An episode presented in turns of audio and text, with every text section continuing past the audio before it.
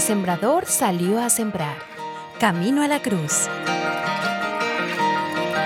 Con alguna frecuencia usamos los términos demasiado o suficiente para hacer referencia a una cantidad excesiva de algo o para describir que algo es bastante para lo que se necesita. Es decir, se sobrepasa la medida, se sobreactúa, exagera. Cuando hablamos de adoración, no es posible pensar en suficiente, demasiado.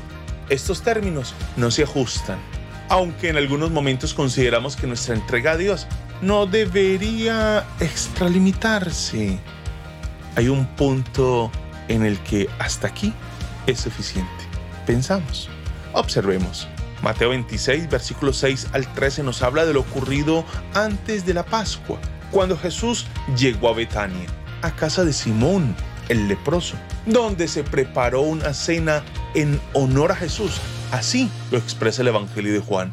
Mateo, sin más preámbulo, ubica en escena a una mujer, identificada por Juan como María, la hermana de Lázaro, quien se acercó con un frasco de alabastro lleno de perfume muy caro y lo derramó sobre la cabeza de Jesús mientras él estaba sentado a la mesa.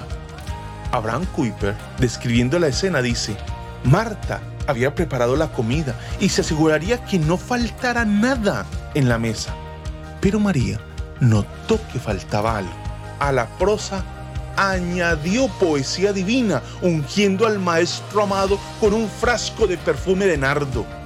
Fue como si dedicara al Cordero de Dios al inminente sacrificio. Este acto despierta la indignación de los discípulos, quienes lanzan expresiones como ¿para qué este desperdicio?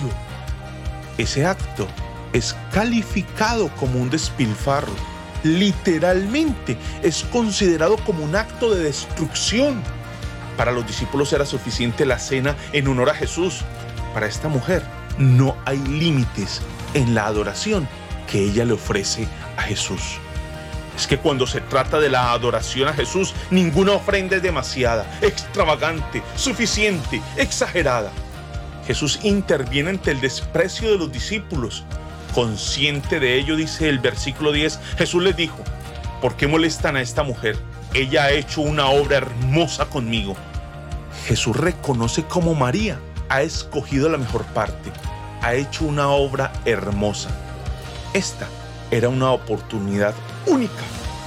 A los pobres siempre tendrán con ustedes, dicta el versículo 11, pero a mí no me van a tener para siempre parece que María logra discernir ese era el momento y no habría otro.